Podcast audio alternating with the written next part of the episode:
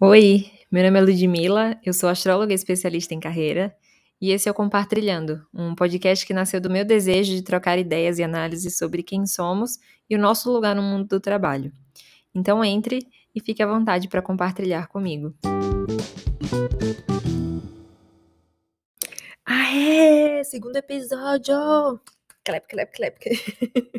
Não temos efeitos especiais, aqui são efeitos reais, ó.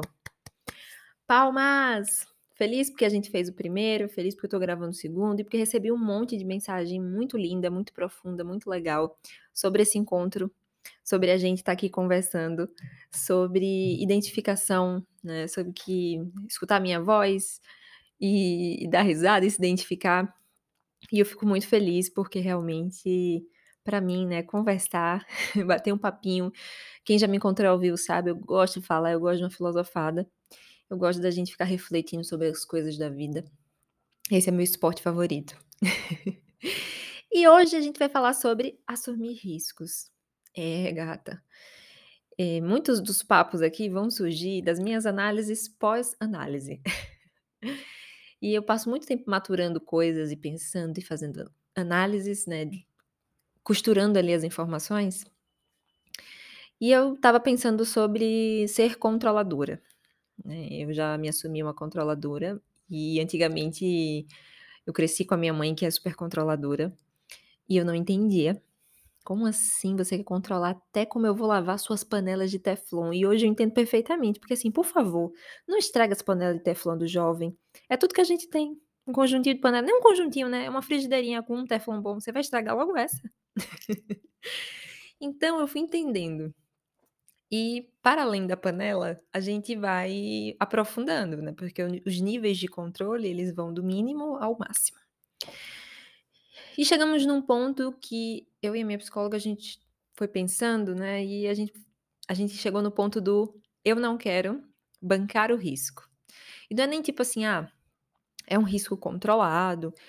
Você sabe, né? Vai ter um, tem esse risco aqui. Não, eu não quero de forma alguma o risco. Bem menina mimada, eu quero só a parte boa. Tem? Não tem? Então não quero. E assim a gente vai perdendo as coisas da vida, né? Então, o que acontece? Eu até estava lendo, muito antigamente, eu li o meu primeiro livro, assim, um dos primeiros livros que eu li sobre transição de carreira, que inclusive fica a dica, que chama Como Encontrar o Trabalho da Sua Vida, do Roman Kisnark, sei lá, um nome estranho, mas eu posso botar na descrição. E na página 88 e 89, para quem gosta de referência, né, ele fala de dois pesquisadores que fizeram é, um estudo, né, uma coisa sobre o quanto que a gente odeia perder e o quanto que a gente gosta de ganhar. E ele descobriu, eles descobriram que a gente odeia perder duas vezes mais do que a gente adora ganhar alguma coisa. Então, assim, perder não é com a gente. não é coisa nossa, não é coisa do ser humano. E aí a gente vai para a semana passada, que o negócio aqui é batata quente, né? O negócio aqui é pastel. Tava frio, tava 12 graus, que para mim é para acabar com a saúde da gata nordestina aqui, né? Então eu fui lá, vou pedir um vinho para esquentar. E eu tenho uma taça muito linda do meu antigo emprego que eu ganhei. Com mais meia dúzia daquelas mais comuns, né? E eu pensei, ah, poxa, é uma taça, né? Que é uma lembrança. Eu ganhei dessa empresa. Eu gosto dessa dessa lembrança, ela é linda. Era daquela coisa de trocar selo. Agora você já sabe onde é que eu trabalhava. E aí, eu pensei: "Não vou pegar ela, porque eu tenho medo de quebrar". E na hora que eu botei a minha mão naquela meia dúzia de taças mais comuns, eu pensei: "Mas gente, olha se não era ela que ontem tava falando pra amiga: 'Não, amiga, vai lá, mergulha de cabeça, se der errado, a gente recomeça, reconstrói. Eu tô aqui. Te levanto, nós pica, mas não cai. Tava dando uma, uma papo motivacional pra minha amiga sobre assumir o risco, né? E tava ali querendo não quebrar, com medo de quebrar a minha taça. E pensei, poxa. E fui direto para 2017, né? Na cozinha da minha mãe, aquela mesma, onde eu não podia topar nas panelinhas dela, numa conversa que eu resmungava com ela, assim, mas meu Deus do céu, o que é mais que o universo quer que eu abra mão? Porque assim, em 2017 foi quando, para quem não sabe a história, foi quando eu pedi demissão do meu emprego lá em Aracaju, que eu trabalhava há 5 anos já numa empresa e que eu tinha grandes amizades e que era tudo muito maravilhoso, fora o trabalho. A atividade em si já não me deixava mais feliz. Eu falei pra ela: "Poxa, já tive, tipo eu tive que pedir demissão, né, tipo, tive que sair. Eu vou ter que abrir mão da convivência com as minhas amigas lá do trabalho, tipo, toda aquela rotina gostosa que eu tinha construído". E várias outras pequenas coisas que estavam acontecendo amorosamente naquela época. As minha eu tinha tido minhas amigas tinham ido embora. Tipo assim, gente, estava uma fase que eu eu já não tinha muita coisa, e o pouco que eu tinha, eu tinha que abrir mão. E eu falando pra ela: "Mas o que é que Deus quer que eu mais abra mão, assim, tipo, eu não sei mais o que fazer". E aí, né, veio a vida e falou bem assim: "Hum, falta mais uma coisa". Começou a vontade de ir embora de Aracaju, de me mudar. E aí eu tive que abrir mão, né, da minha família, da convivência com as com todas as minhas amigas em em todos os níveis, né. Do sol, do céu azul, das palmeiras, coqueiros em qualquer caminho, da comodidade, várias coisas que a gente sabe que meio que a gente só percebe quando a gente perde, do quanto que é gostoso morar onde você nasceu. Bom, pelo menos eu acho, né. Eu tô aqui em São Paulo e não odiava morar em Aracaju. E inclusive amo e estarei lá daqui amanhã? É, vocês estão ouvindo na terça, amanhã estarei em Aracaju. Então eu tive que assumir esse risco, né. Eu tive que abrir mão, né, de de datas importantes, formaturas, nascimento de bebês, aniversários, Natal em família, tudo que vocês pensarem de legal que eu amava fazer, férias com os primos, tudo. E até os momentos tristes, né, tipo, as pessoas que precisavam de mim, em alguns momentos mais complicados, eu também não estava, né. Eu via muito, tipo, queria muito que você estivesse aqui. E, na maioria esmagadora das vezes eu não estava, porque eu vou, sei lá, 1, 2 vezes por ano no máximo. E quem mora longe sabe a sensação, né, de estar sempre em dívida, de estar sempre perdendo, tá faltando algo, você não sabe, se sempre tem uma coisinha ali faltando. E quando eu vim pra cá, quando eu cheguei aqui em São Paulo porque assim, eu fui embora a primeira vez, eu fui morar numa ilha, e eu passei 6 meses nessa ilha, e aí, coisas da ilha a gente fica num episódio só, pra eu falar de todas as aventuras da ilha, porque eu acho que vale. Só que o que mais pega nessa questão do risco, foi aqui em São Paulo. Porque quando eu cheguei aqui foram 6 meses mais difíceis da face da terra, de longe assim, de longe. Eu chorava quase todos os dias, estava muito frio, cheguei no inverno muito frio. Eu não tinha roupa de frio direito, eu vim com as roupas emprestadas da namorada do meu primo. Obrigada, Lori. Estava longe do sol. Eu cheguei no inverno, assim, sei lá. E eu ficava me perguntando: "Gente, o que é que eu vim fazer aqui?". E foram 6 meses bem complicados. E claro, hoje tudo faz sentido, né, o risco que eu assumi. Se fosse pra ter uma pessoa dizendo eu ia lá em 2017 e falar assim: "Vai, vai logo, vai rápido, vai tá vai ser tudo massa". Não vai ser tudo massa, né, mas vai chegar, vai ficar tem uma hora que vai ficar massa demais. Mas não teve essa pessoa, não tinha. Eu tive que assumir esse risco de falar: "Cara, ou tudo ou nada aqui". Porque o máximo que poderia acontecer era eu voltar. Então, eu também não tinha esse medo, porque eu sabia que eu tinha pra onde voltar. Então, com esse risco, eu ganhei uma vida nova, que eu amo, né, mas que foi difícil e continua sendo em alguns aspectos, mas que eu consegui, né. Trabalhei num lugar muito legal, apesar dos percalços, conheci muita gente legal, porque pra mim, no final das contas, realmente o que vale são esses encontros e principalmente na CLT, né, que tinha que espremer da laranja pra sair algo bom, e as pessoas sempre foram incríveis. Conheci meu namorado, eu tenho uma doguinha, então eu ganhei várias coisas, né, tipo, você vive de turista na cidade que você mora, porque tudo é novidade sempre. Várias coisas, várias coisas. Só que eu sei que quando a gente tá do do outro lado do medo, né, a gente só quer uma pessoa com uma plaquinha do outro lado do rio, que você não sabe se naquele rio vai ter jacaré ou se vai ter lama só, com alguém dizendo assim: "Vem, o caminho é gostoso demais, a água" sabe ah, pronto, sabe aquela história de: "A água tá quentinha, bota o pé, entre". E quando você vai ver a água é gelada pra caramba? Foi mais ou menos isso. Porque a gente não tem garantia do outro lado, né, não tem tipo, eh, nem do outro lado, nem no percurso. E a gente quer, porque quer que alguém ateste: "Assina aqui, queridinha, que vai dar tudo certo". Você se responsabiliza: "Ah, então beleza, então se for assim eu vou". Não tem esse certificado da garantia. E eu passei a semana pensando nisso, né.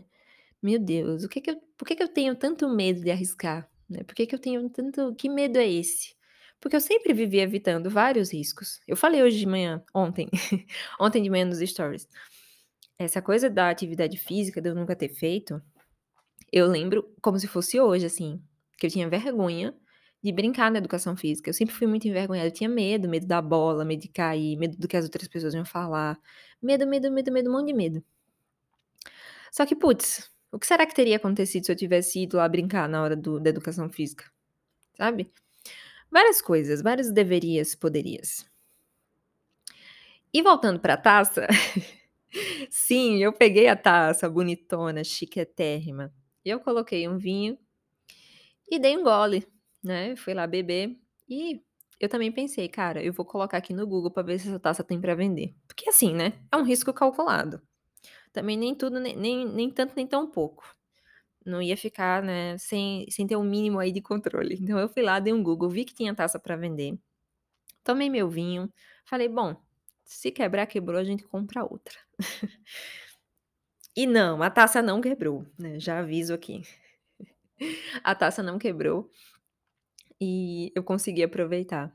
Mas isso me fez refletir, assim, né, o quanto que a gente fica nessa coisa do preciosismo, né? Daquela, não quero me machucar, não quero, não quero mais que ninguém encoste o dedo, não quero ter um, um real de risco. Porque a gente sabe do que a gente já viveu, a gente sabe onde dói. E eu sei que a gente leva essas crenças, né? Essas coisas de.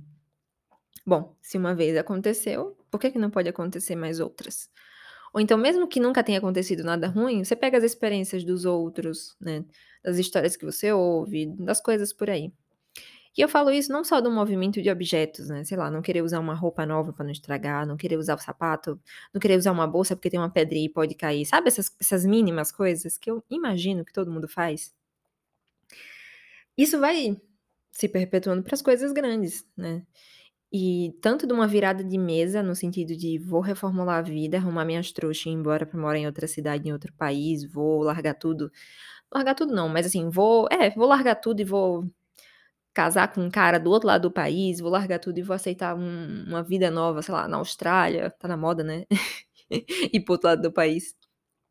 Abrir mão de certos confortos para tentar ganhar uma coisa que você nem sabe o que é.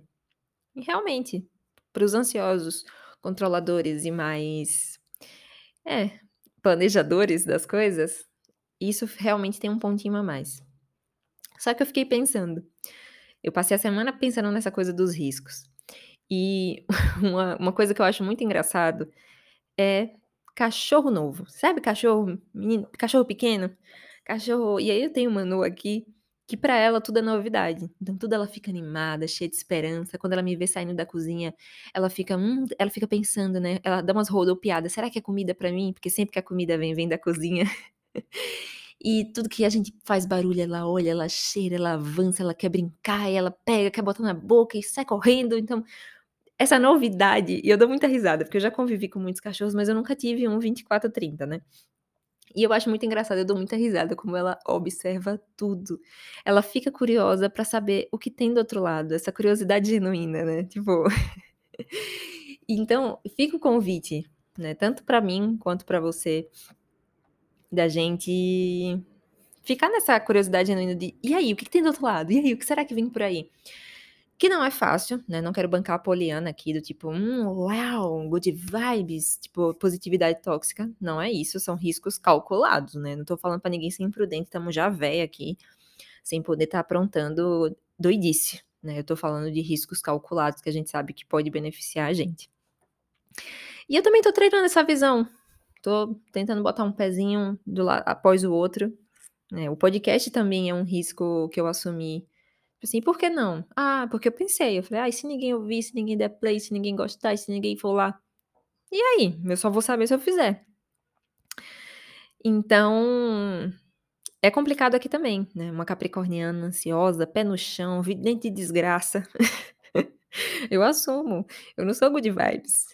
Eu não sou esperançosa e cachorro animado curioso boa parte do tempo. Eu tenho meu lado rabugento e que faz, hum, sei não, viu? Hum, sei não e que precisa de treino.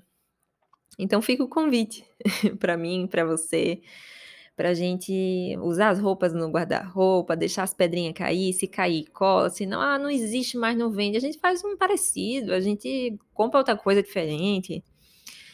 Ah, e se não for tudo que eu esperava? Tudo bem, é história para contar. que nem esse podcast. Vai ser história para contar. História para Eu amei contar da semana passada para vocês hoje, que eu recebi várias mensagens. É história para contar. Eu não sabia o que me esperava depois do primeiro. Eu não imaginava, juro por Deus. Eu não imaginava que fosse tanto comentário lindo que pegasse no meu coração. Eu chorei com todos, porque eu sou assim, emocionada. E que bom que eu arrisquei, dei o play, tô aqui contando essa história para vocês pela segunda vez, pela segunda semana. então, é isso. Fica o convite. Semana que vem tem mais histórias do que acontecer por esses dias. Um beijo e obrigada pela companhia.